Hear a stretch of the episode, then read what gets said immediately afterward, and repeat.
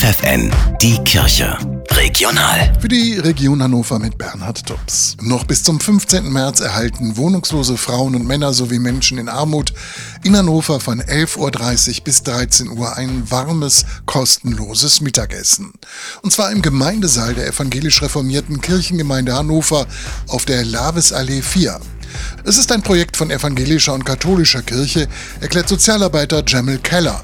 Gedacht für Menschen, die alle eines gemeinsam haben. Es fehlt an dem Geld, es fehlt an einer Küche, es fehlt in einer Wohnung, an einem Zuhause. Und diese Zahl vernehmen wir leider steigen, dass Leute sagen, ich suche mir ein Angebot, wo ich das bekomme, was für uns alle so selbstverständlich ist, was warmes zu essen. Ein Angebot, das die christlichen Kirchen in Hannover mit ihrer ökumenischen Essensausgabe während der Wintermonate bieten. Bis zu 200 Mahlzeiten pro Tag geben die Mitarbeiter von Montag bis Freitag an Bedürftige aus.